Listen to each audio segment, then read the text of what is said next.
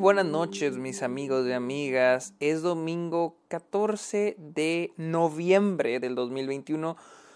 Son las 7:49 y eso significa que faltan casi 10 minutos para el nuevo episodio de esta, para el episodio de esta semana de Succession. Así que me estoy tomando este descansito para hablar de Belfast. Bienvenidos a un nuevo episodio de esto, ¿ok? Mi nombre es Sergio Muñoz. Eh, recuerden seguirme en Twitter, Instagram, TikTok y Twitch como arroba el Sergio Muñoz. También estoy en Letterboxd como Sergio Muñoz Esquer. Y también los invito a que vayan a Patreon, a que me apoyen, a que dejen sus donaciones o se suscriban a eh, Twitch, ambos a cambio de diferentes beneficios como episodios exclusivos, videollamadas, este, sugerencias para episodios, watch parties, etcétera, etcétera, etcétera. Vamos a hablar de Belfast, la nueva película de este Kenneth Branagh, quien este, quienes no sepan quién es Kenneth Branagh, él es el director de Murder, de Orient Express, director y protagonista, que es este, y que también es Gilderoy Lockhart en este Harry Potter y la Cámara Secreta. También salió en Dunkirk, Tenet. Eh, más que nada, él, ha sido un este actor, pero ya ha dirigido algunas, algunas cosillas, este, no tan bien recibidas. Hizo Thor, hizo Jack Ryan, hizo es el, creo que la versión de Cenicienta para Disney, les digo Murder of the Orient Express y la que vive que está bien culera Artemis Fowl, pero Hoy llega con Belfast, esta película que ya tuvo su estreno en, este, en algunos festivales. Eh, creo que se estrenó en Toronto, eh, ganó el People Choice Awards en, en, TIFF. Y al fin pude verla. Una película que sí tenía ganas de verla y al fin la vi el día de ayer.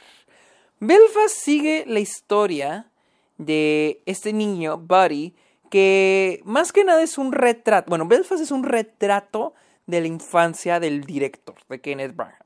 Este, y esta película sigue la historia de su versión pequeña, Buddy, y este, sus alrededores durante los este, finales, mediados de los 60 en Irlanda, en Belfast, uh, bueno, el norte de Irlanda, donde este, ocurrían todos estos revuelos en, en Belfast eh, no voy a explicar eh, la historia de lo que sucedía, lo pueden, se avienta en un, un wikipediazo.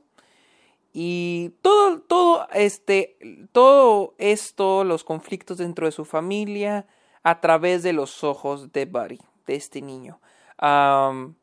primero que nada, bravo, me, me gustó, me encanta. Esta película para mí logra lo que Jojo Rabbit no pudo lograr, al menos para mí. Eh, y es de que contar los contar lo que es este una vida difícil ya sea de exterior a, a través del eh, bueno gracias a lo que ocurre en el exterior ya sea cerquita o lejos y con eso me refiero ya sea eh, dentro de tu familia ya sea entre en tu vecindario tu ciudad y cómo afecta a un niño no y es como cómo afecta ¿Cómo te afecta lo que no puedes controlar y muchas veces lo que ni siquiera conoces? Ah, era algo que siento que Jojo Rabbit quería contar y para mí no lo puedo lograr a través de esta mezcla de tonos de, de este, sátira, feel good movie, drama, comedia que no pudo nunca lograr. Cuando Belfast sí lo logra muy bien, o al menos yo siento que lo logra muy bien. Ese tono de de ver el, el dolor a través de los ojos de, de un niño. Y lo hace muy bien, o sea, porque toda la película se centra en él, en. Eh, y, y, sus quereres son tan simples como ser el mejor de mi clase, este, quiero un dulce, quiero ver a mis abuelos y funciona muy bien. Los que hacen que avance la trama más que nada son es el exterior, son sus papás, es la revolución que está ocurriendo, el desmadre que está ocurriendo allá afuera. Es como, es una estructura similar al laberinto del fauno, que lo que hace que avance, que el laberinto del fauno no se trata de esta niña que conoce un fauno, en realidad se trata sobre la guerra civil española a través de los ojos de una niña. Exactamente pasa lo mismo con Belfast. Y Kenneth Barham lo hace muy bien. La verdad, el tono es muy bueno. Las actuaciones, en serio, wow. Me quito el chingado sombrero con las actuaciones de todos y cada uno de los actores de esta película. Desde, desde Jude Hill, que hace al nuestro protagonista, Buddy. ¡Wow! ¡Wow! Este niño, en serio, no, no tengo palabras que describan lo bueno que es este niño. En serio, no tengo palabras para describir la gran actuación que de este muchachito este Jamie Dornan, excelente.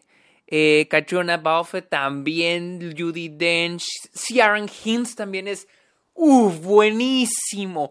Y es de que me encanta la relación familiar. Y es de que se nota que esta es una película muy personal. O sea, se nota que esta es una película muy personal. No, no, hay nada de clichés. Vemos la, la, el conflicto familiar que existe entre los personajes. Pero no es una película, o sea, es una... Es algo muy, muy típico de las familias. Nos peleamos y después nos reconciliamos y después buscamos cómo solucionar nuestros problemas y buscamos cómo brincar este obstáculo, pero nunca vamos a dejar de amarnos. Y la película lo hace muy bien, lo hace muy, muy bien. Siento que a veces la película se rezaga un poco hacia dónde se dirige. Siento que al modo en que avanza hacia lo que los personajes quieren se rezaga un poquito, a veces lo dejamos, a veces se siente como atorado, incluso el final no se siente como una resolución, se siente anticlimático, uh, no sé, tenemos este momento donde parece que es el clímax, que llega de la nada y oh, es un gran momento, pero el modo en que llega no fui muy fan y el modo en que termina la película el modo que llega, no soy muy fan.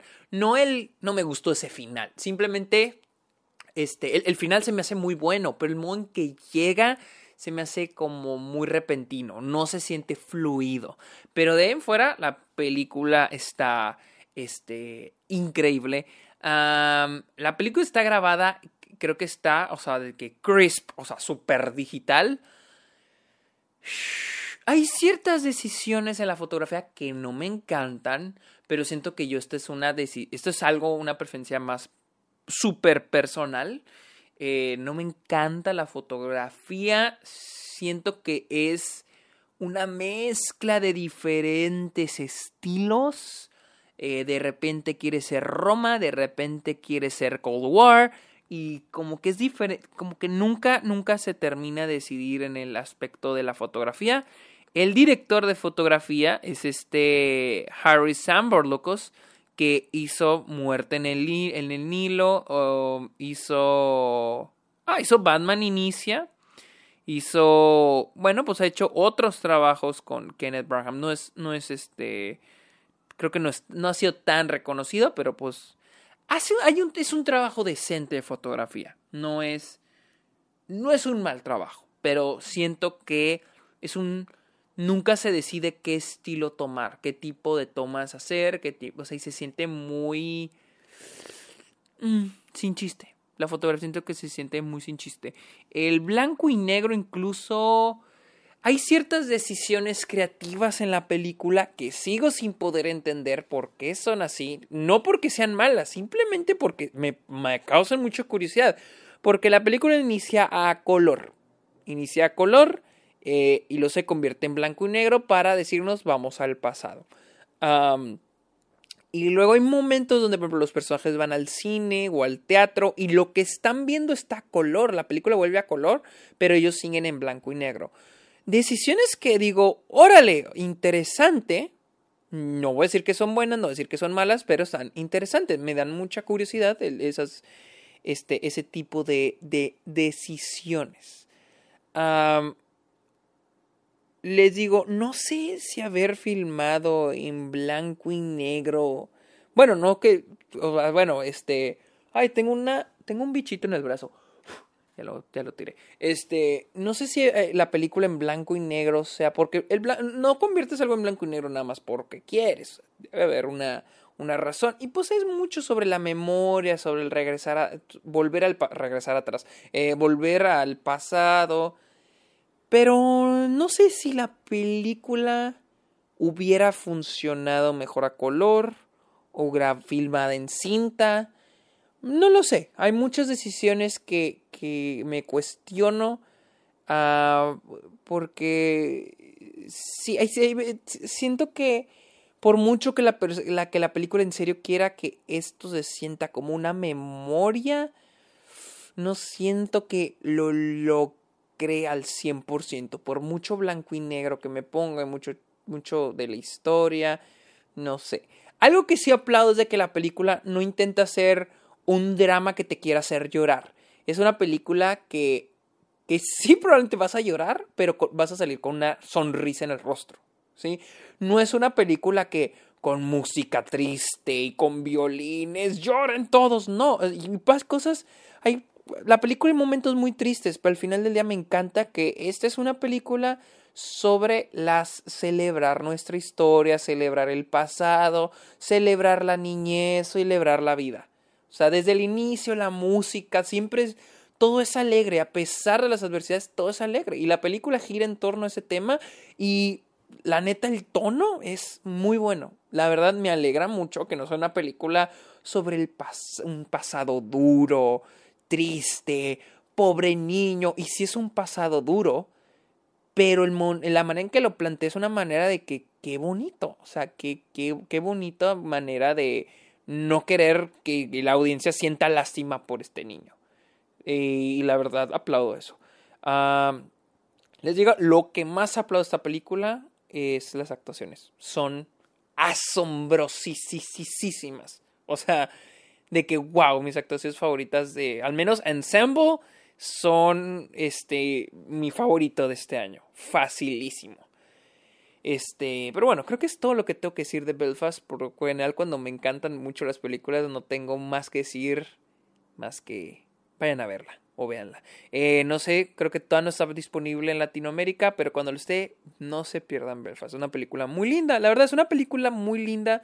Este, me encanta, les digo que no intenta ser una película dramática, trágica, donde ponen a esos personajes en situaciones miserables y a quien que llore, ni tampoco es una feel good movie este, o al menos no, un Oscar bait feel good movie. O sea, sí es una película bonita, linda, pero no es un feel good movie que a huevo quiere ser feel good movie.